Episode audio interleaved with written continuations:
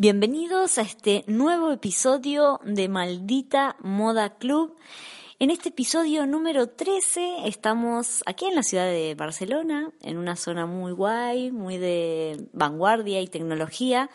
Es un barrio que se llama Poblenou. Y hasta aquí vinimos a encontrarnos con la marca, bueno, con los chicos que forman parte de la marca Indians, que son los creadores. Eh, y hoy vamos a charlar con Diana, que es una de las creadoras. El otro creador es Iván, que no está presente. Pero bueno, Diana Feliu, que es de Murcia, y nos va a contar cómo es el inicio y cómo han creado esta hermosa marca que ahora van a saber un poco más. Así que, hola Diana, ¿qué tal? Hola, ¿qué tal? bueno, entonces, para arrancar, contanos así cómo fue, o sea, desde el que se encontraron ahí en, en Elizaba y... Sí, pues nos, nos conocimos en, en Elizaba, el máster de diseño y desarrollo del producto. Allí pues eh, trabajamos juntos y, encontramos pues, mm, pues, conexiones a la manera de trabajar, ¿no? Y, también pues a la manera de entendernos personalmente. Y bueno, al terminar el máster eh, nos, nos, metimos en, cogimos un piso, ¿no? Nos metimos en, ahí en el piso, empezamos a pegar pues ideas, ¿no? De, de lo que ah. queríamos hacer, de, de, pues siempre enfocándonos a calzado, ¿no? Pero repensar un poco el, el mundo del calzado, pues enfocándolo de una manera más sostenible. Y entonces pues ahí empezamos a, a crear con, pues, con, lluvia de ideas, ¿no? Todos, todo lo que nos había enseñado en el sábado, pues intentar ahí aplicarlo, aplicarlo a, Pero este mundo. claro, y dentro de cuando hiciste el ISABA no tenían, digamos, un proyecto final y lo podían presentar como tal. No, no se les había ocurrido todavía. O sea, hicieron un proyecto diferente. Sí, no, los proyectos de Elisaba fueron eh, de las temáticas que marcaban el máster, Ah, ok, los no, proyectos que, claro, que claro. proponían pues Josep y, y Xavi. Sí. Y, y luego, pues a- al acabar el máster, eh, con nuestros propios conocimientos, pues de Iván de- del mundo del calzado y la ingeniería, y yo desde el diseño de producto y la, la comunicación, pues nos encauzamos a, a desarrollar la marca Indianes. Claro. ¿Y, ¿Y el nombre de dónde viene? Eh, a ver, el, el nombre Indianes es, es un poco mm, un nombre con un, con un concepto histórico. Ah, E indianes es una palabra en catalán, indianas en castellano. Eh, son eh, la- a las personas que, que recibían este nombre, que viajaban a Sudamérica y volvían a España. Eran españoles que, que emprendían ¿no? y se fueron a las Américas ¿no? a, a, pues a, a trabajar allí. ¿no? Pues eran los emprendedores de, de, Ah, de la época un poco. claro. ¿no? Y entonces nosotros, pues ya por nuestra por, por esa conexión ya de, pues, de, de mi origen español y su origen colombiano, pues ya encontramos ahí un poco de afinidad y también nos identificamos con esa historia, ¿no? De, de ir a buscar nuevos, nuevos materiales, nuevos, pues nuevas culturas, ¿no? Y, pero siempre pues eh, en armonía con el entorno, respetando pues claro, sí, el Pues, modo de producción. sí, sí. Y ahí surgió, el, el- digamos, ustedes buscaron la palabra o de alguna manera tiraron primero un concepto y después dijeron, ah, mira, esta palabra coincide con todo esto. O salió, ah, indiana significa esto, wow, así como... Sí, pues eh, casualidad. de casualidad encontramos que, que aquí en Cataluña estaban los, había un origen indianes muy, muy potente por todo el tema textil de, de Cataluña, eh, pues en ese sector estuvo mucho en auge, ahora se mantiene, ¿no? Pero en esa época fue el boom y era mucho el textil, textiles indianos que eran también con, pues que traían de las Indias también y con estampados que decían también ese nombre. Entonces fue como, y luego, bueno, ya para colmo, el barrio donde vivimos se llama Les Congress Les Indians. ¿En serio? Entonces ya fue como, bueno, pues ya vamos a... que me lo, me lo comentó mi casero y yo, no puede ser que se llama así el barrio. Entonces Qué pues... fuerte, o sea, era como una llamada, una sí, casualidad, todo iba cerrándose. Sí, sí, sí. Qué fuerte. Y ves la conexión esta de cuando armaron la marca, bueno, todo, ¿no? Como la conexión de estas dos culturas, Latinoamérica con Europa. O sea, ves como esta mixtura en el producto, en la marca, en todo lo que hacen. Sí, pues siempre hemos buscado esa unión con Colombia, ¿no? Pues eh, justamente con pues, el origen de Iván Y, y, con nuestro último producto ya hemos conseguido esa unión completamente, ¿no? Que ha sido el, el, buscar esos nuevos materiales, nos ha llevado pues a, hasta Colombia a buscar esta fibra natural, la fibra de plátano, y de trabajar con, pues, con las comunidades de artesanos allí. Entonces ha sido pues como, como como que lo fue llevando todo este camino, ¿no? Sí, sí. O sea, fue por casualidad que me contabas de que habían descubierto el plátano, porque mm. buscaban una nueva fibra, pero de mm. pronto está en Colombia. Sí, sí, sí, sí, Ahí es uno de los países donde más se fabrica plátano en el mundo, ¿no? Y, y estas artesanas se, se dedican a, a, recoger esos residuos que genera la industria platanera y generan pues artesanías y... Entonces fue muy interesante trabajar con ellas, de, con este material y, y potenciar ese, ese, pues, esa artesanía y ese conocimiento que tienen. ¿Y cómo se sienten ellos de recibir gente de Europa eh, mm. que les va a comprar las fibras? Porque no sé, es como lo que acabas de contar, es como volver a 200 años atrás a hacer el mismo pues, camino, ¿no? Sí, no, pues hay, hay veces que que los notas un poco distantes y, por ejemplo, conocimos antes una comunidad que se llama los Guayú, allí en La Guajira, y que hacen también unas mochilas muy bonitas, eh, pero una comunidad más cerrada. Se notaba que, que históricamente eh, había sido bastante tocada su, su, su, comunidad y se notaba muy, muy distante con nosotros. Entonces fue difícil con ellos también. Por más que Iván fuese parte de... Sí, sí, sí. Pero con esta comunidad que te digo de, de la Fira de Plátano, mmm, han sido súper abiertos, o sea, nos han acogido súper bien, porque pues ellos ahora mismo están intentando buscar eh, oportunidades para esa fibra. Nos contaban toda la historia que tenían, nos, enseñaban fotos de su bisabuela, ah, que fue la que encontró la fibra y descubrió la fibra. Entonces es algo que tienen ahí muy, muy familiar, ¿no? Y que quieren preservar y, y potenciar. Entonces están como muy abiertos de mente para, para sacarle más. Es decir, que también son, eh, digamos, son productores familiares, ¿no? Que va como mm. de... y que van enseñando a las siguientes generaciones la forma en mm. que eso, o sea, siguen transmitiendo sus conocimientos a otras generaciones. Sí, sí, sí, de cómo se extrae, cómo la hilan, a hacer pues, sus artesanías. Claro. Y mm. ellos, eh, digamos, comercializan dentro. ¿Cómo llegaron a descubrir esa fibra? O sea, me imagino alguien que hizo una web o algo, porque si es una comunidad tan pequeña, ¿cómo llegan a, Internet?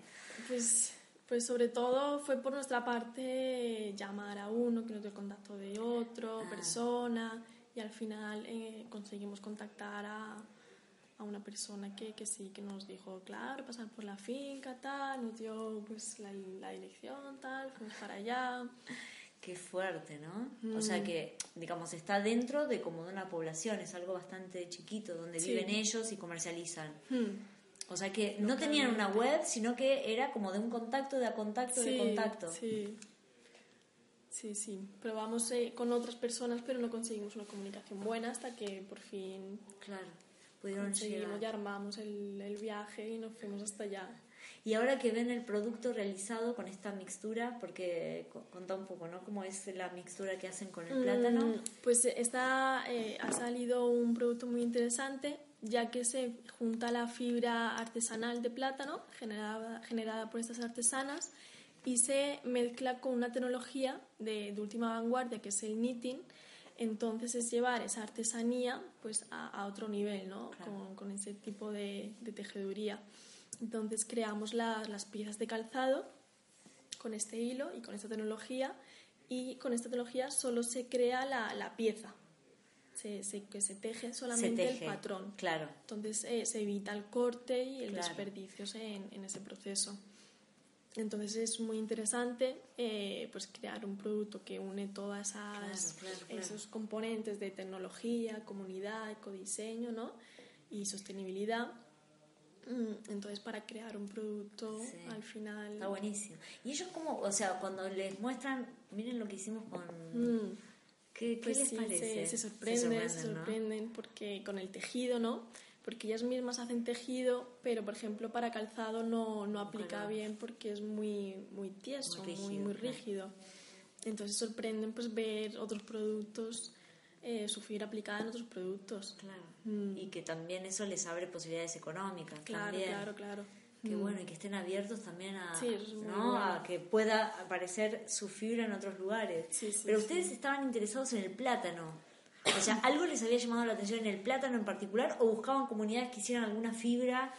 Mm, mm, buscábamos el, el material que sea más sostenible. Ah, ok. O sea, el, el material más ecológico. Entonces, esta fibra nos encontramos analizándola e investigando sobre ella de que es un residuo que proviene de una economía circular. Entonces, no requiere ni ser cultivado, ni agua, ni- o sea, ni pesticidas para su obtención. Claro. No requiere nada, entonces es un, Claro, es está un- buenísimo. unos valores de sostenibilidad muy altos. Claro. ¿Y ellos, ah, digamos, utilizan todos los restos del plátano? O sea, de las hojas del plátano. ¿Es de las hojas o del tallo? No, es del, del tronco. Del tronco, del, del tronco. porque tiene una peculiaridad el, el- la planta del plátano que es, eh, es, de ciclos. Ajá. Se planta y tiene un ciclo de 10-12 meses que tienes que cortarla y volver a plantar otra. Ah. Entonces, pues se cogen los plátanos y... Claro. Pero ese tronco se, se desperdicia, casi el 40% se, se desperdicia. Entonces son pues grandes cantidades Claro. de millones de toneladas que se desperdician cada año. ¿Y ese 40% que se desperdicia es lo que esta comunidad está agarrando o en realidad todavía se sigue desperdiciando el 40%? Eh, ella- ellas aprovechan un poco, Un ah, poco para de hacer eso, las artesanías localmente. Claro. No, as- no, porque ahí se cultiva mucho, mucho plátano. Claro. No recuperan todo el desperdicio. Y esta comunidad trabaja también para el plátano y además hace esto como un plan B, digamos, o se dedican... Se su- dedican plenamente a la Ah. fibra de plátano. Ah, o sea, a hacer esas artesanías y venderlas. Pero solamente las venden dentro de esa comunidad o también salen a... Eh, han ido pues a alguna feria local, Claro, pero casi todo eh, localmente, en una tiendecita que tienen. claro. Mm. Claro, qué bueno. O sea, es como así muy sorprendente de que puedan lograr a ver, ¿no? En- Como una joya eh, perdida, ¿no? En la selva.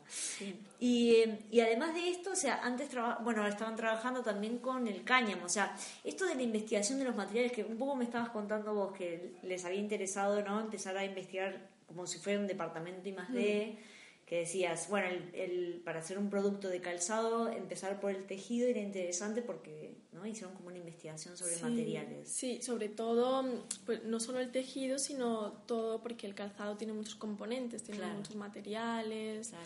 y, y eso, hay muchos componentes que, que realmente tienes que, que cambiar las cosas en cada uno de ellos. Mm.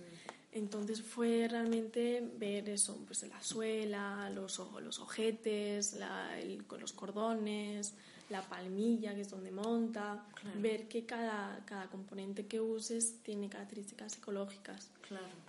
¿Y en algún material lo frustró diciendo, no, puede ser, esto maldita sea? Sí, por ejemplo, el calzado tiene uno- unas punteras y unos contrafuertes que, que ha sido complicado el encontrar eh, ese, ese componente Reemplazo, claro. con- por un reemplazo que, que se adapte, ¿no? Entonces, eh, a veces hemos optado por poner otras piezas de, de cuero o, o no poner Claro. para evitar el uso de ese componente. Pero en algún momento dijeron, bueno, a ver, si no podemos completar el producto, puede ir, o querían, estaban tosudos de decir, no, no, hasta que no sea 100% lo que queremos, no lo vamos a sacar al mercado. Sí, sí, le hemos dado muchas vueltas al diseño y, y, y demás. Hemos tirado dando vueltas de más. Pero, pero al final pues ha valido la pena. Ha Claro. valido la pena tirarse. Pues nos tiramos como, como un año entero eh, inversos en el diseño y en la fabricación. Y O sea, un año haciendo la investigación de materiales y, y haciendo muestras. Eh, y haciendo pues toda la producción, haciendo una fidelización con los proveedores y, y esta- estandarizando todos los procesos. Claro. O sea que al principio hicieron una muestra como para ver cómo quedaba y luego fueron a la fábrica para... o ¿Cómo fue, cómo fue el proceso entre de la lluvia de ideas a, ok, tenemos Sí. una marca? o sea, te- teníamos el... Sí, pues eh, eso, empezamos con la investigación en materiales, eh, haciendo viajes a Elche, a, a ir conociendo a los proveedores, Claro. porque, bueno, iban a trabajar en el mundo del calzado, pero aquí en España nunca habíamos tenido contacto con, con Elche, con las fábricas de Elche. Entonces, pues fuimos para allá, a llamar puertas, a, pues, a preguntar si, pues, querían fabricar y cómo podemos empezar y tal. Y, y aprendiendo, aprendiendo de, pues de, las, de, las, de las producciones que hemos ido haciendo, las colecciones que hemos ido haciendo. Hemos ido, pues, y de uno cuando hicieron la primera producción, ¿de cuánto era? ¿Te acordás de cuántas cantidades eran? Mm, la primera fue 100 unidades. 100 unidades. ¿Y con Mm. eso qué repercusión tuvieron? O sea, eran de eh, cuero, de, piel, De piel De- de, curtición vegetal. sí. de curtido vegetal. Sí. O sea, esa fue la, la primera que yo me acuerdo que el año pasado estuvieron en, Market Fad. Sí, con el esa. el con- anterior. El anterior, Ese fue el, el Design Hub, fue el- el- la primera expuesta claro. de hace dos años, del, del 2017. Entonces, ahí fue el- cuando pusimos el producto a, a la gente. ¿no? Claro, esa fue la primer contacto. Sí, sí. Decidieron estar aquí, dijeron, bueno, eh, bueno, en el Museo de Diseño, Sí, y ahí sí, dijeron, sí, bueno, sí. a ver cómo es. Sí, ahí. Porque se estaban jugando todo. O sea, hola, ¿qué tal? Tenemos una marca, bueno. Sí, a ver qué tal el producto, qué, qué aceptación tiene.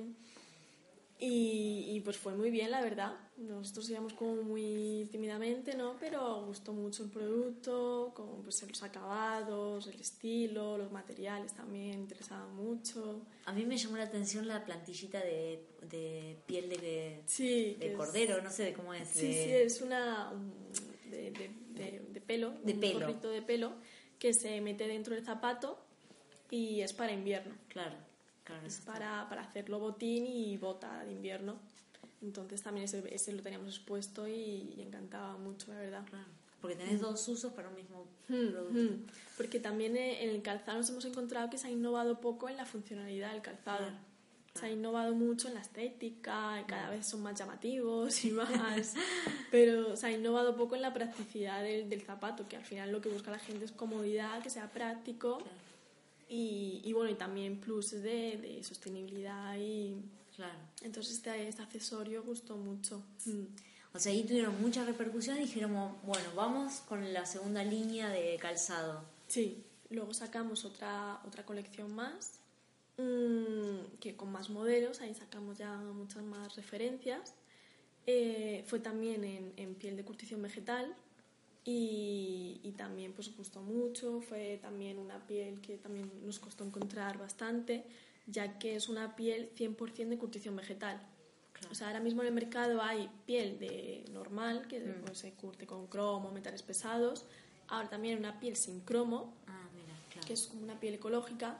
Y también existe una piel de curtición vegetal, 100%, Claro. que es lo, que la que usamos nosotros. Porque tiene más tiempo de curtido. Sí, son más tiempos y, y los costos Y los también costos, son claro, al tener el, cromo y eso lo hace como muy rápido, Sí, acelera el curtido. Sí, sí.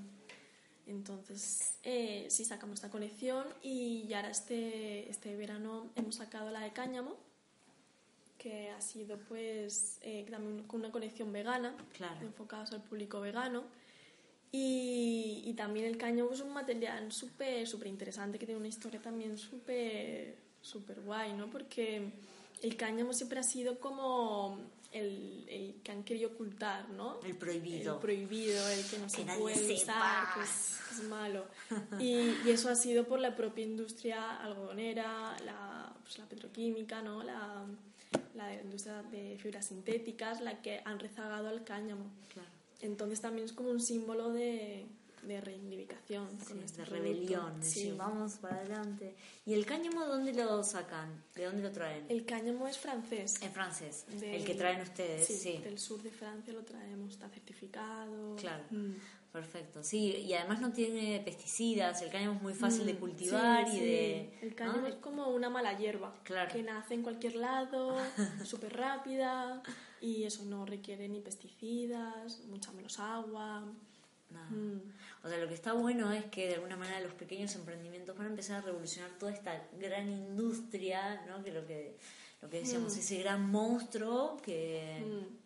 Que sí se presenta al G7 para decir, sí, bueno, vamos a hacer acciones, pero Sí. hasta que hasta que no tomemos conciencia Sí. fuertemente, ¿no? Desde, bueno, y además como consumidores, esto también. Mm. Primero eso, primero, Primero de eso. plantear si necesitamos tantas cosas, si si tenemos que tener mano, el armario lleno de, de ropa, ¿no? Y también cuestionarse qué, qué, se compra, ¿no? Porque al final, vale, me compro poquito, tal, pero lo que me compro es que se me estropea enseguida. Claro. Y es que la ropa ahora mismo es de muy mala calidad, los zapatos también. Mm. Entonces, invertir un poco más en productos de calidad, que sepas que te, que te van a durar y tal, también es comprar un poco con más conciencia, ¿no? Claro. Y la misión de Indians, ¿cuál sería? O sea, eso, lograr como, como generar un producto sustentable y que concientizar un poco con, la forma de hacer. O sea, el hacer también dice quién soy, ¿no? Sí, sí, sobre todo que, que se realice un producto que, que, o sea, que... no pasa nada, sí, sí, que... que... Que saquen provecho todo el mundo, porque, o sea, tú miras un producto y hay muchas personas detrás involucradas, que es lo bonito los productos, ¿no? Que nos unen. Y, La comunidad. Sí, entonces que, que ese, producto, ese producto, pues al final, una comunidades, de bienestar a la gente, al medio ambiente. Sí.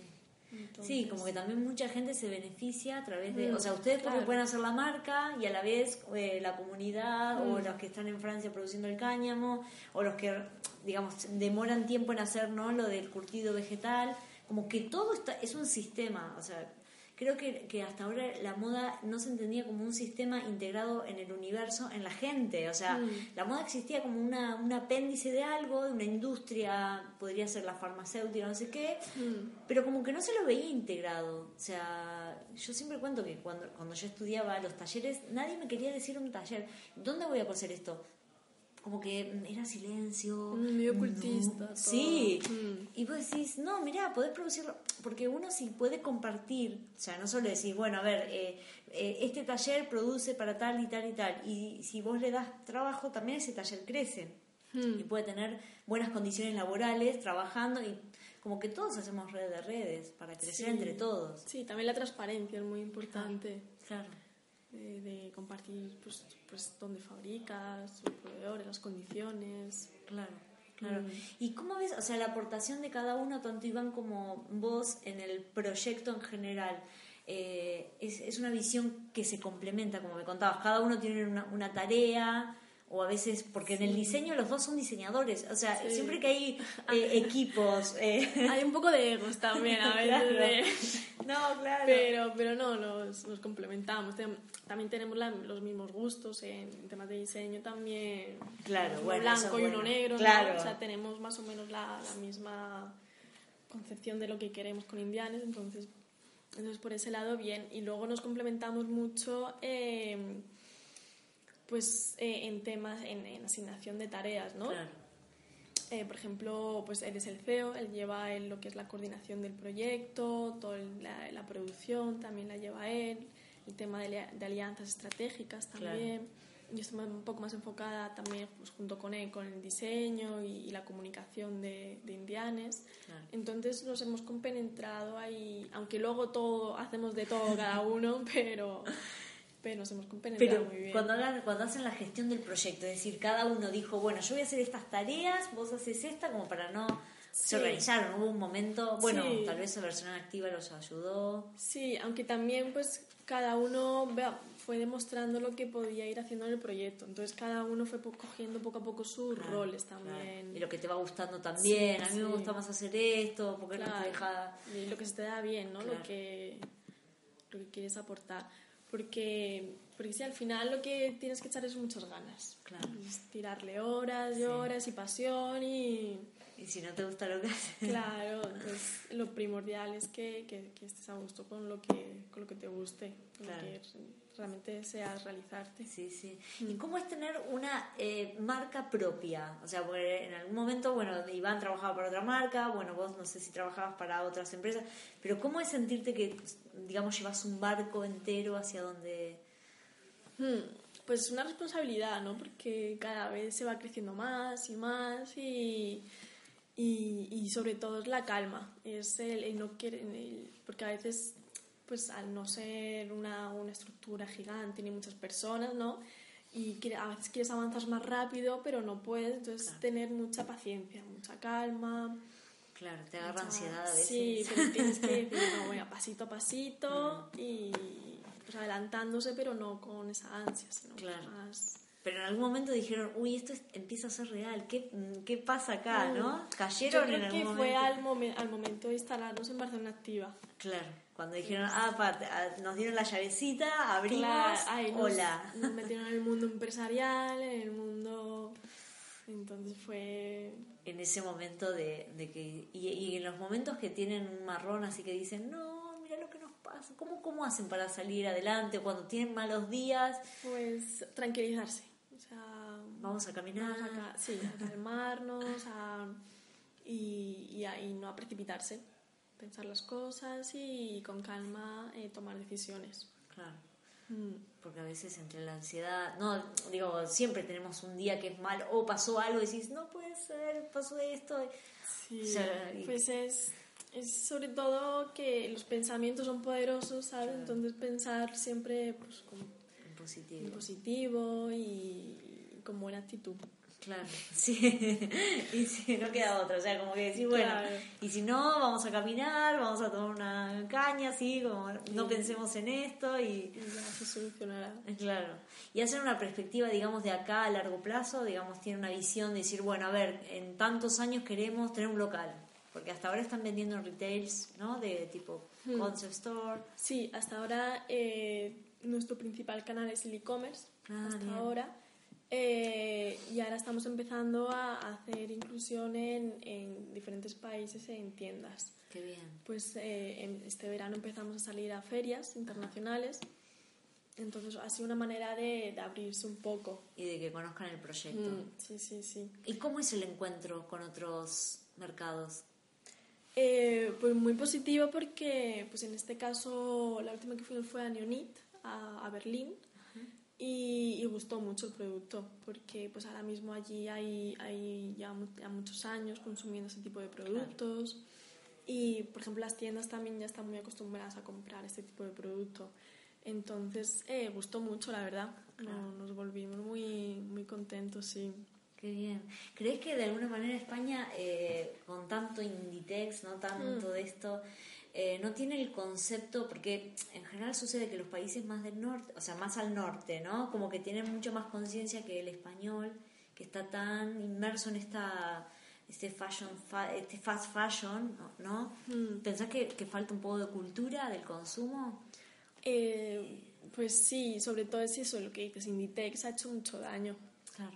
Claro ha hecho mucho daño en, en, los, los, precios que los ha tirado por el suelo y, realmente ha metido diseño, realmente ha, puesto pues prendas, ha democratizado un poco el diseño, ¿no? Mm. Pero, pero se lo ha cargado, ¿no? A, la vez también se lo ha cargado y, y, esos precios no, no son reales. Sí, en algún lugar está fallando, pero nadie lo quiere ver. Sí, claro, porque lo pinta muy bonito y... Hay un agujero negro que, que ahí siguen como siguen tapándolo con esto. No, bueno, vamos al G7, la la la, pero realmente es como Claro, pues cambiar esas estructuras tan grandes hacen hacen pequeños cambios. Pero, por ejemplo, con el algodón orgánico, ¿no? Mm. Es, como decía una, una amiga, es eh, better cotton, no good cotton. es porque realmente bajan, bajan un poco de los pesticidas, pero no, no al final la cantidad que producen también. Claro, no, no, compensa nada. ¿Y crees que estos pequeños pasos que hacemos los diseñadores, o sea, como esto, ¿no? Ustedes arman una marca y de a poco, ¿no? Pasito a paso, como esto, decías, tengo paciencia, ¿no? Tener paciencia de que en algún momento todo esto se va a dar vuelta y vamos a lograr tener como un pensamiento más de diseño, ¿no? Más en todo sentido, en la sociedad, de cómo consuma, ¿no? Porque el diseño en definitiva termina pensando en el otro o sea, lo pone en el centro, en la persona, y dice, a ver, ¿qué necesitas que te resuelva? Hmm. Hoy la problemática es resolver cuestiones ambientales que estamos, que ya nos estamos yendo al tacho, si no estamos ya en el tacho, y además que la gente sufre no solo por estos cambios climáticos, sino de, de, de la gente que está cosiendo ¿no? para estas grandes empresas que pobre gente no tiene ni vida. Hmm. Entonces, de alguna manera, no como que tenemos que lograr que el diseño acapare realmente hmm. las cabezas de, no sé, de la gente en la sociedad en general, que se hmm. piense más en una... Hay que tratar el, yo creo que el diseño como un agente del cambio. Claro. Como que Como la bandera, ¿no? decir...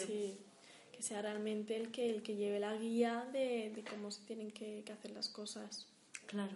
Sí, incluso no sé con quién hablaba el otro día, pero decía, bueno, sí, en una, en una universidad de económicas le habían dado una materia de diseño, como de design thinking, ponerle claro, pero eh, como, digamos, el pensamiento de diseño como algo novedoso, ¿no? Porque ahora le ponen design thinking, pero en realidad, o sea, desde que el diseño es diseño como una disciplina, siempre se pensó de esa manera. O sea, no es que ahora el design thinking viene a cambiar algo.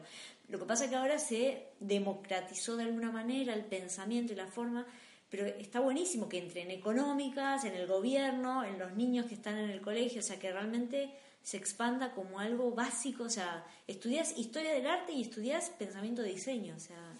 Hmm, hmm, el cómo crear cosas, ¿no? Para, pues en beneficio de todos, ¿no?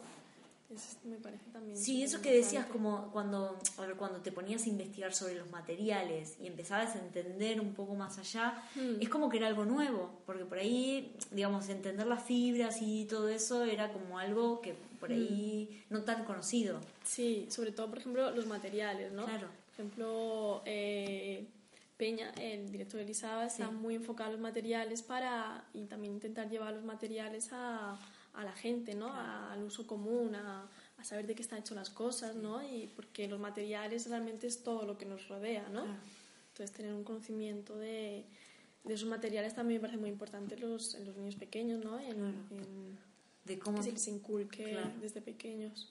Sí, mm. porque la gente parece que, bueno, cuando yo estaba diseñando también esta marca de, de zapatos, veíamos los comentarios en Facebook, eh, porque salen tanto, no sé qué, pero parece que las personas creen que aprietan un botón y sale un zapato. No es como que no entiende que el costo de un producto tiene que ver con un proceso tan grande y, y, eso también hay que educar a la gente, ¿no? Todo el proceso que ustedes tienen de ir a Colombia a buscar una fibra, de mezclarla, pero no solamente el hecho de mezclarla, sino la investigación que tienen. Cómo, eh, no sé, eh, para afinar el hilo para que no se rompa dentro de la máquina de tejeduría y cómo ajustarla, ¿no? ¿Cuánto tiempo le llevó ajustar todo esto? Eh, pues ese, pues fue casi un año, sí, puede ser Sí, desde que encontramos la fibra, viajamos hasta allá. Claro, por eso, o sea, y la gente no, no dice, ah, tiene un año de investigación. O sea, es como pago. ¿no? Pero al final la gente yo entiendo que quiere un producto que, yo creo que sobre todo que le dure. Claro. Que, que, le, que le sea práctico y no tenga que recambiar el zapato en, al año. Claro. O a los dos años, ¿no? Sí. Que, que dure. Y entonces, en nuestra labor está también hacer un producto de, de calidad. Que que no se vea pues por la obsolescencia programada que hay, ¿no? Que al final es la que está aplicada a la, a la moda. Sí. Y en todos los productos en general, ¿no? Pero en la moda ahora, pues... ¿Y, vos qué puedes comparar el diseño de producto en material, digamos, en algo de arquitectura y ahora que te metiste en el mundo de la moda? ¿Qué, qué te parece que puede hacer ¿no? la diferencia de por qué la moda se lo ha tomado como algo tan de sacarlo así y la gente tiene más conciencia, no sé, hasta cómo armar un mueble? Eh, como que parece que se entienda más eh, producir una mesa que hmm. producir un zapato. ¿Por qué crees que está eso? Pues yo creo que es lo que comentabas, es el ocultismo que le han dado. Ha sido a propósito. Hmm. Ha sido a propósito mandar la fabricación fuera lo más lejos posible, ¿no? Que, que, que no haya ninguna transparencia, ¿no? Y el, el nublarnos con, con, mil colecciones al año y y campañas. Y campañas, campañas, ha sido todo una, una estrategia que, que han montado. Y que hoy sigue. Y que sigue todavía. ¿Y qué importancia tienen las redes para ustedes hoy en día para la, digamos, el acercamiento de la marca a, a la gente, a nuevos mercados? Hmm. Pues, pues nosotros eh, no, venimos del marketing digital ni todo este boom que hay ahora, ¿no? Nos da, nos da un poco de pereza también el tema porque pues no venimos de ese mundo y no entendemos muy bien mm, y tampoco nos gusta el, el, bombardeo de publicidad tan excesiva que hay en los jóvenes sobre todo porque los jóvenes son los que están metidos en las redes y los que están sufriendo esa saturación de, de publicidad. Entonces eh, no hacemos mucha mucho, mucha mella en, en internet pues con nuestra propia e-commerce a lo mejor alguna campaña puntual claro. pero no ¿Y cómo dan a, o sea, cómo dan a conocer eh, todo esto. No, no, sí, sí, sí, va 34 minutos. No, quería corroborar porque digo, me mato. No, siempre me pasa lo mismo. No, sigue, sigue grabando. Eh, y entonces, o sea, ¿ustedes armaron un, un plan de marketing o, o, no? ¿O lo van haciendo también con paciencia? como O más las estrategias que decís, si van va generando alianzas y eso te parece más que pueda llegar como una como un modelo de negocio digo también esto está bueno como para reflexionar no mm. Pues, eh, pues la, estrategia de marketing digital que hacemos es, pues a lo mejor en cada campaña.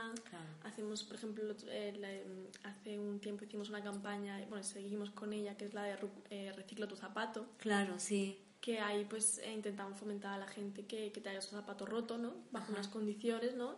Y se le cambia por, por un indianes con un descuento. Claro. Esa, por ejemplo, esa campaña sí la tiramos un poco por marketing digital. Eh, sobre todo pensamos hacer campañas que tengan un poco de, sentido, ¿no? Claro. Eh, que siga con no Por ejemplo, ahora sorteos de productos, no sé qué, no... No cuadra con... Sí, hacer campañas con un poco más de, sentido. Claro, claro.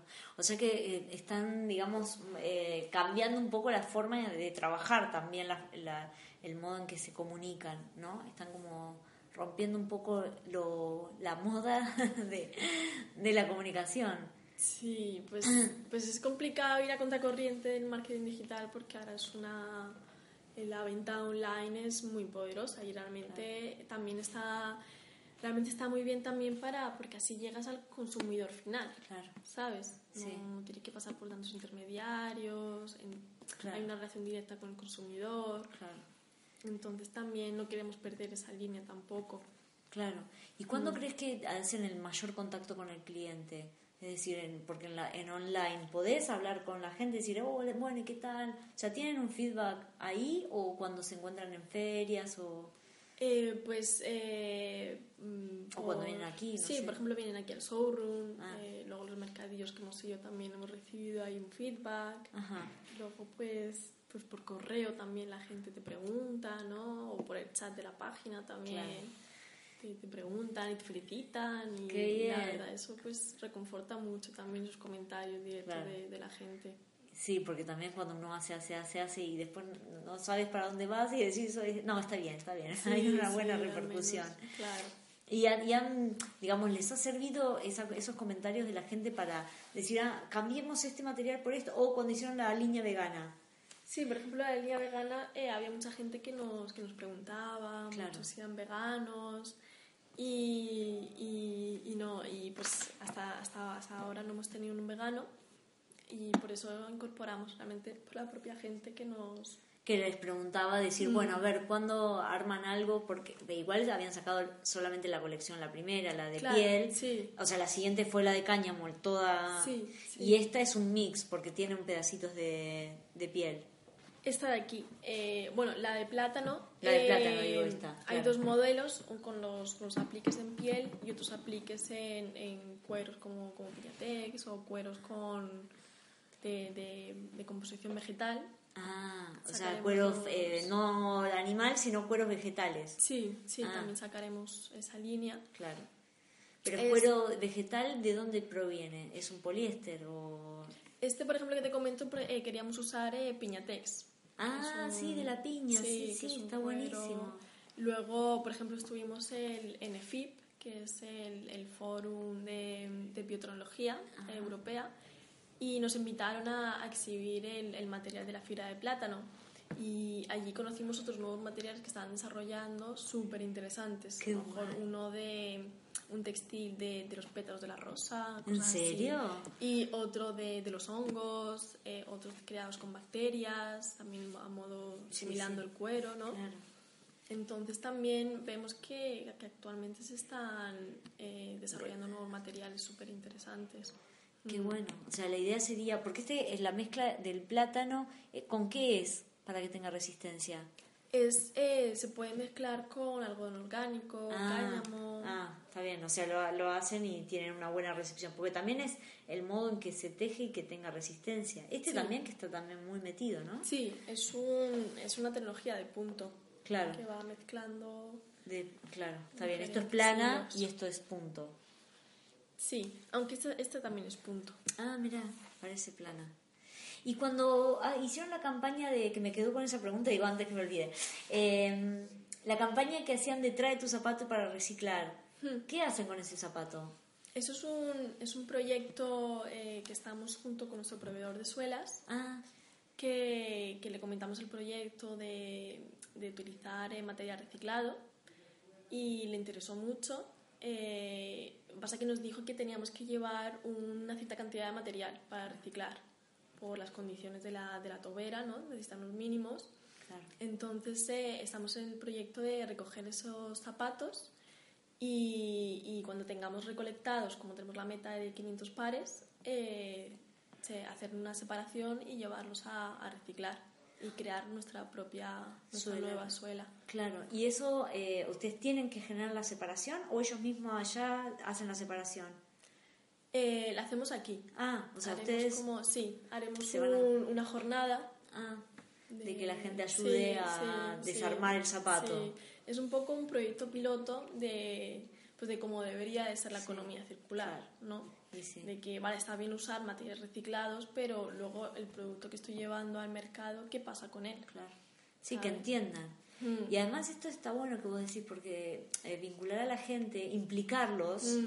en ese proceso de desarme, creo que los hace conscientes. Es como cuando, no sé, cuando coses algo Mm, de tu propia casa. Sí. El esfuerzo, primero también de desarmar, sino que además, ah, mira, y esto, y mira todo lo que tiene adentro. Ah, y estos Mm, pedacitos. sí, sí, sí, sí. Y, a- y allí, en, digamos, el proveedor de suelas, lo que haría con el caucho que tienen es picarlo Sí, y volverlo a unir sí. con a través de que de una silicona o de cómo por inyección. por inyección, o sea, Sí. unen, o sea, lo desarman por calor y lo vuelven a unir. Sí, o sea, trituran estas suelas, Sí. ¿no? La hacen como polvo, lo pueden hacer en diferentes gramajes Ah. eh, los, los, Los tramados, granos. sí.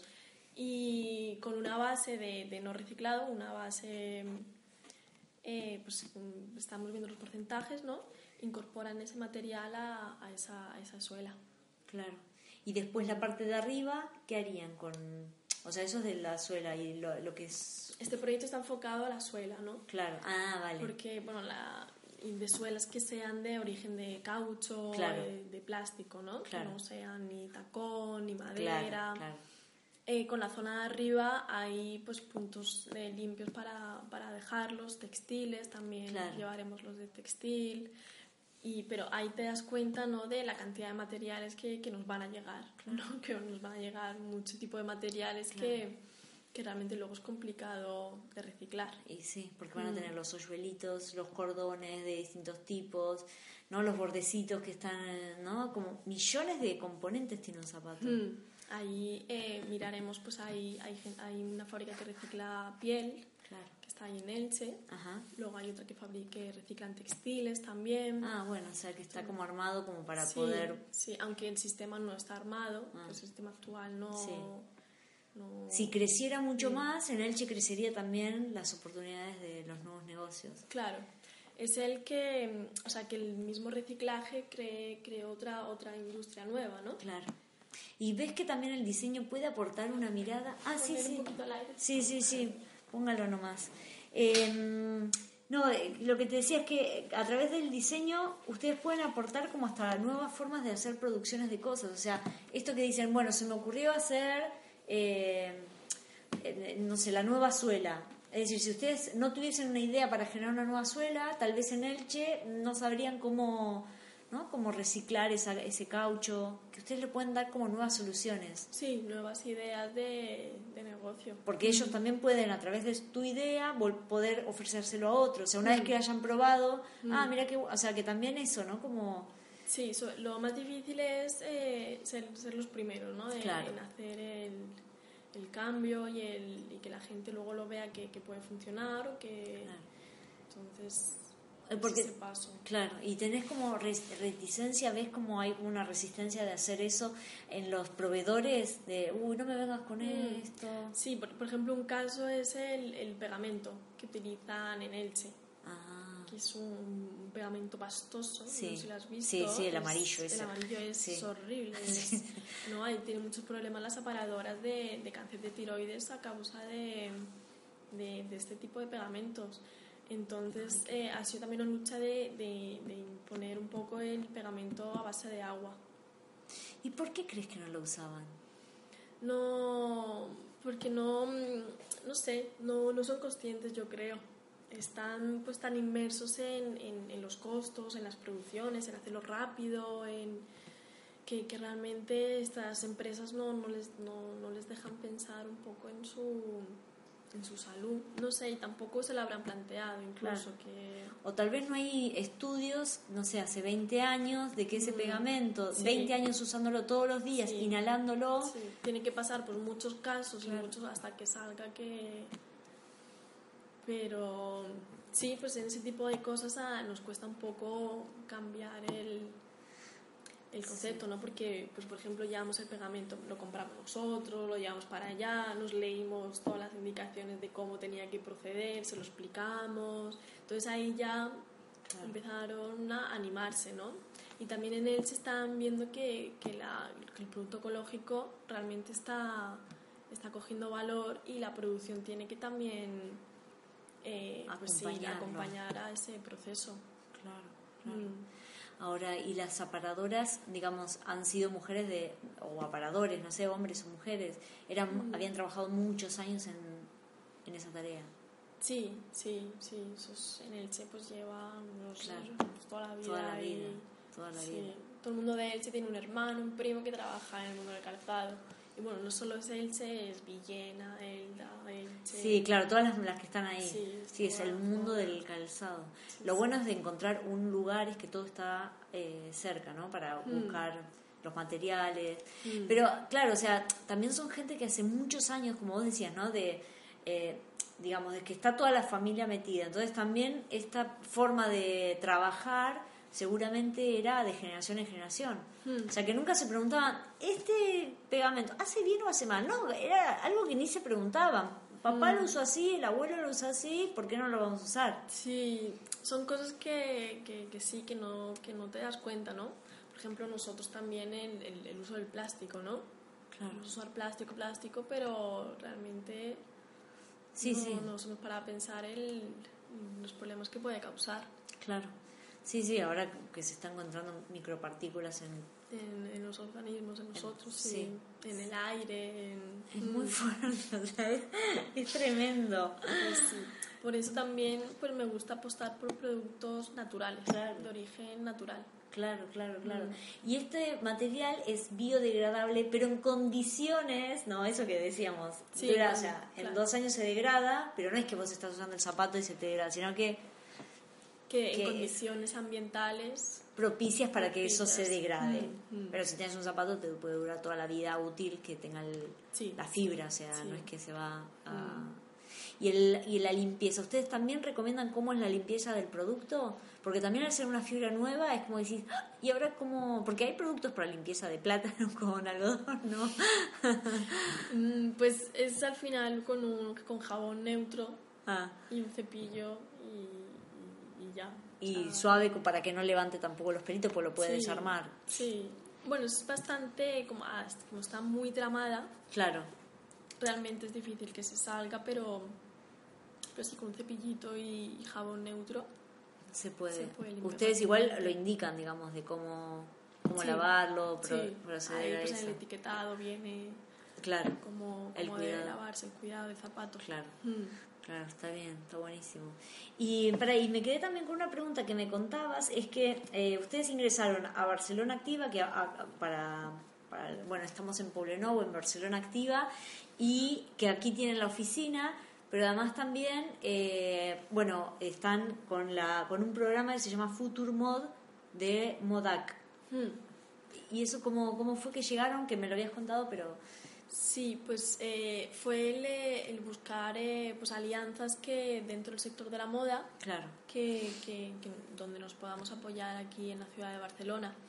Entonces nos encontramos con, con Modac y con un programa que es el Future Mod que, que ayuda pues, a las empresas eh, catalanas a fortalecerse. ¿no? claro. A nosotros, por ejemplo, nos asignaron un tutor de, de internalización de la moda de externalizar los productos de, de moda y, y entonces muy bien porque nos han ayudado pues en el tema de las ferias y Ellos les aconsejan, bueno, les conviene hacer esto, esto, Mm. esto. O sea, el mejor consejo para internalizar bueno, o exteriorizar, ya teníamos ese conflicto con la palabra. Bueno, llevar afuera de España o Cata- de Cataluña el producto sería encontrarse en ferias, eso sería la mejor ruta, tal vez. ¿Vos creo, cómo lo Eh, ves? Sí, o sea, pues eh, creemos que, que, que es una es, es como funciona la, la moda. Claro. ¿no? Es un poco como están marcados, entonces está bien pues eh, amoldarse un poco a la estructura que tiene, ¿no? De, Mm. Claro. de ferias, ¿no? De, de producir con, con unos pedidos ya, ya hechos anteriormente, ¿no? Claro. Y con unos tiempos que te dejan para fabricar. Claro. Es un, son- es un sistema que está bien, que es cómodo para, para una empresa. Claro. Y en las ferias va gente tipo de concept store que va a ir a ver cosas Mm. nuevas. Hay, hay varios, ¿no? Hay pues distribuidores Mm. de, de cadenas o Claro. distribuidores que ya tienen sus tiendas. Luego hay comerciales, ¿no? Que tienen su cartera de productos Claro, y van claro. a, ofrecer. Es lo que ustedes tienen también comerciales que van a ofrecer productos. Sí, luego hay tiendas Claro. como Marketplace, Sí. luego más Concept Store. hay varios tipos de, de agentes que te encuentras. Entonces es importante como detectarlos, Sí. ver a ver qué, qué tipo de, de agente es, ¿no? Claro, y además que respeten también tu forma, ¿no? Que tengan tus Mm. valores, porque... Sí, que ¿no? sepan, que sepan comunicarlo. Claro. Que no se pierda el mensaje por el camino, ¿no? Sí. Que, y eso también nos, nos tenemos que asegurar mucho nosotros, ¿no? Que Claro. en los puntos de venta pues se refleje todo, todos los materiales, que los cuenten como es debido, ¿no? Y después cómo recopilar esa información también para tener, seguir teniendo un feedback, porque de alguna manera se les está yendo un poco de las manos. O sea, cuando una marca crece, crece, Mm. crece, una cosa es tener un feedback muy directo y otra es como ya no sabes dónde está, bueno, está en Berlín, en algún concept store, ¿cómo, ¿no? ¿Cómo generar una red de comunicación? Sí, pues eso es... eh, Bueno, si te vuelven a comprar es que ha ido todo muy bien. Esa es la mejor señal. Es la mejor, Gracias. Es que ha ido, que ha gustado. Y, eh, pero eso es seguir haciendo seguimiento. Claro. Pues, llamando a la tienda, qué tal, no sé Claro. qué. Y eso, hacer un claro, o sea. Mm. una vez que, que aparece ese concept store, bueno, ya ir armando como una cadena de comunicación, ¿no? Mm. Que no se pierda, porque también es como que ya no hay menos contacto con el cliente y puede ser Mm. que... Sí, sí. Y también para, como decir, bueno, las necesidades, bueno, te llegó un vegano y decir, ah, vamos a hacer una niña, o sea, que también las respuestas del cliente hace que ustedes puedan generar, ¿no? Como alguna otra Mm. línea nueva. Sí, te, te dan pues ideas. Claro. te dan- Sí, o sea, no queremos perder, por ejemplo, la, la, la línea de e-commerce. Claro. Esa no, No, queremos ustedes, perderla. sí. Sí. entonces ahí tenemos ese feedback directo. Eh, pero también eso, pues ir aumentando eh, presencia en tiendas Claro. y que al final es, eh, es eso, es que ahora mismo hay dos maneras para llegar a, a más gente, Claro. que es marketing digital, puramente online o offline. Claro. Ahí están las dos vías. Sí. Y ustedes aplican un poco todo, porque también al estar en ferias es como estar presentes de alguna manera y conectándose con la gente. Hmm. ¿Y nunca les interesó hacer para niños? Eh, sí, pues Sí. más adelante yo creo que sí se podrá aumentar la, la línea de productos, ¿no? Aunque también es otro mundo, ¿no? Claro, sí. es- parece que el niño es más fácil, el Sí. zapato de niño más chiquitito y tal, pero tiene las mismas complejidades, incluso más porque Mm. va destinado a un público que Claro. es un niño, un bebé mucho más exigente, ¿no? Y entonces, pues, pues sí, sí, más adelante se puede aumentar la gama de productos. Claro, porque Mm. al ser también con materiales tan nobles, para un Mm. niño va a ser lo mejor encontrarse con algo así Claro. antes claro. que un poliéster, no sé, una zapatilla de poliéster que Sí, sí, hasta le sí. puede generar dermatitis o algo así. Mm, claro, que sean productos naturales también es un valor para las madres que buscan Claro. los productos. Claro. Mm. Y el estar apoyado por, bueno, Elisaba, por Barcelona Activa, por Moda Cat, los, les da como un aliciente decir, bueno, vamos, vamos Mm, bien, o sea, sí, claro, te, te sientes eh, apoyado Acompañado. y acompañado. Mm. porque también les ayuda para la comunicación, o sea, están en tantos sitios, ¿no? Sí, pues Elisaba nos dan soporte en, en- en- en mostrar la marca, en divulgarla. Claro. Mm. Y contar el proyecto también. Sí, sí, sí. Y, luego pues el espacio que, está muy bien aquí en pues, la oficina, está muy bien. Luego también pues estar en contacto con otros alumnos de, de Lisaba también. Pues, que tienen ideas. Mm. ¿Y cuál fue la, la mayor dificultad que, que, vos ves en el desarrollo del proyecto eh, con nuestra capacitación, digamos, nuestra eh, capacitación, capacitación o, o, digamos, salimos de la universidad con determinadas formación, ¿no? De diseño, gestión y demás, y después te encontrás con un mundo real. O sea, saliste de la maestría con un montón de ideas, ta, ta, ta. ¿Cuál mm. fue el mayor choque eh, en armar tu marca, no? Sí, pues el, mayor choque yo creo que es el llevar a, al mundo real mm. los, los proyectos que haces en la escuela, ¿no? Que se quedan como en un render, ¿no? Se quedan en... Precioso. Muy bonitos, de unos brillos y unas luces magníficas, pero, pero luego realmente mm, tienes que llevarlo a cabo de una manera real, de una manera eh, pues de fabricación, ¿no? Entonces ahí te, te puede cambiar todo, todo lo que habías pensado, ¿no? Todo el diseño, claro. Sí, sí, el diseño al final está muy ligado a la fabricación. Claro. Entonces, ¿Y te parece que está un poco desconectado eso? Sí, sí, mm. ahora mismo sí, creo que está un poco, un poco más desconectado. Sobre todo por, porque es difícil el, llegar a una fabricación. Claro. O sea, por ejemplo, Elisa está bien porque mezcla la empresa, por ejemplo, en el máster, mezcla la empresa con, con, con, la universidad, ¿no? Claro. tampoco es un caso real al 100%, ¿no? Pero te, te, puedes involucrar un poco más en, en la empresa. Claro. Y más que nada esto que me hablabas, ¿no? De, de la documentación técnica, cómo vincular mm. el mundo del diseño con un tallerista que usa pegamento hace 30 años el mismo. Si vos venís, no, renovemos todo, ¿no? Esos serían como los más, los choques un poco más grandes a nivel de comunicación, entre dos mundos totalmente distintos. Sí, claro, al final el diseño es eh, poner problemas, poner como más cosas y más obstáculos, ¿no? Y, pero, pero bien si, si son pues con unas buenas maneras, que se vaya a hablar con, la gente de los talleres, ¿no? Con, pues, siendo coherente, siendo pues con, pues, con todos los documentos eh, legibles, ¿no? Y claro, sí, sí. Si, están abiertos. Por ejemplo, nosotros, por ejemplo, en ELCH están abiertos a, a, cambios, a... Sí, también porque si no es una industria que se les puede ir de las manos. O sea, si no se digamos, si no lo atienden también a pequeños productores que en algún momento van a crecer, mm. ellos también están dispuestos a eso, o sea, se les va el trabajo, o sea, mm. es como también ser conscientes de eso, ¿no? De, mm, apuestan. Claro, apuestan. O sea, que también, digamos, está bueno esto de, de, generar una buena comunicación, el hecho de que ustedes puedan ir directamente a las talleristas ayuda, ¿no? Como a...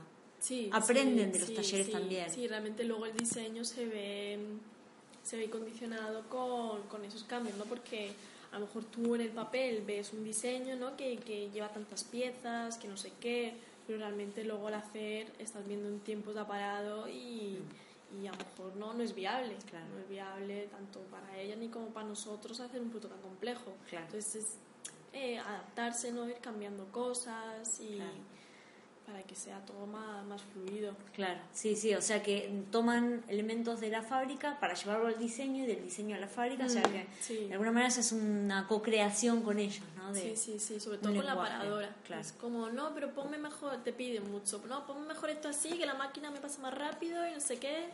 Como que te ah. van pidiendo también esas exigentes que, que a tú, o sea, que a la vez a ti te van sirviendo de, de aprendizaje. Claro. Mm. Claro, buenísimo. Y bueno, llevamos 57 minutos, que ya estamos muy bien, muy bien, que no nos hemos dado cuenta. Eh, para cerrar, eh, ¿quieres dejar algún mensaje así para quienes tengan una idea innovadora para cómo, cómo lanzarse a este mundo de emprendedorismo, de, de, la moda o de la no moda, que nosotros vamos a la no moda? Mm, ¿Qué pues consejo de emprender? Pues que, que, pues que se lancen, ¿no? Sin pensar mucho, porque si se piensa mucho en todo lo que viene, no. Pues lanzarse, ¿no? Y, y sobre todo que mm, lo que comentábamos, ¿no? Que crear productos que, que, tengan una historia, ¿no? Que tengan un mm. sentido de, de existencia, ¿no? Que mm. sean. De, que tengan un por qué voy a crear ese producto. Sí, también como decías vos antes, ¿no? Eh, empezar a tener conciencia de la comunidad, de todo esto que está integrado, mm. que vos decías, bueno, integrar la comunidad, como que todo le dan, Se da como una alegría de que todos empiezan a estar bien en esta cadena. Sí, sí, sí. Y a la vez eso, vas eh, buscando pues eh, alternativas o intentando buscar nuevos productos. Eh, se va creando la historia del producto al final. Claro. Entonces es, es crear productos sinceros, ¿no? Que, que digan lo, lo que son y que vos sos también a través del producto, o sea, habla mucho de los creadores. Mm. Bueno, muy bien, Diana, muchísimas gracias, ya hemos cubierto todo, ah, así que vamos a cerrar el capítulo, así que bueno, muchas gracias Diana. Y muchas gracias por el interés en Indianes y... Bueno, y seguimos, seguimos. Bueno, muchas gracias a todos ahí y nos vemos en la próxima edición.